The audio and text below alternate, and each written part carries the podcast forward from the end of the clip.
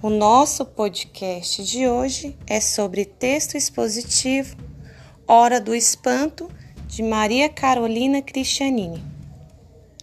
Ele aparece quando a gente menos espera. Pode ser por causa de um barulho, uma sombra ou até uma cena de filme. Tanto faz, todo mundo sente medo. E isso é bom. Essa reação do organismo serve como proteção e se não existisse, você correria vários riscos.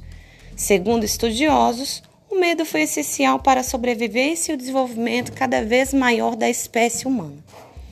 Com medo de bichos ferozes, por exemplo, os homens passaram a se proteger em cavernas e a evitar sair durante a noite. Esse e alguns outros medos foram transmitidos de uma geração para outra até hoje. Tanto que se acredita que muita gente tenha medo do escuro por causa dessa herança de milhões de anos.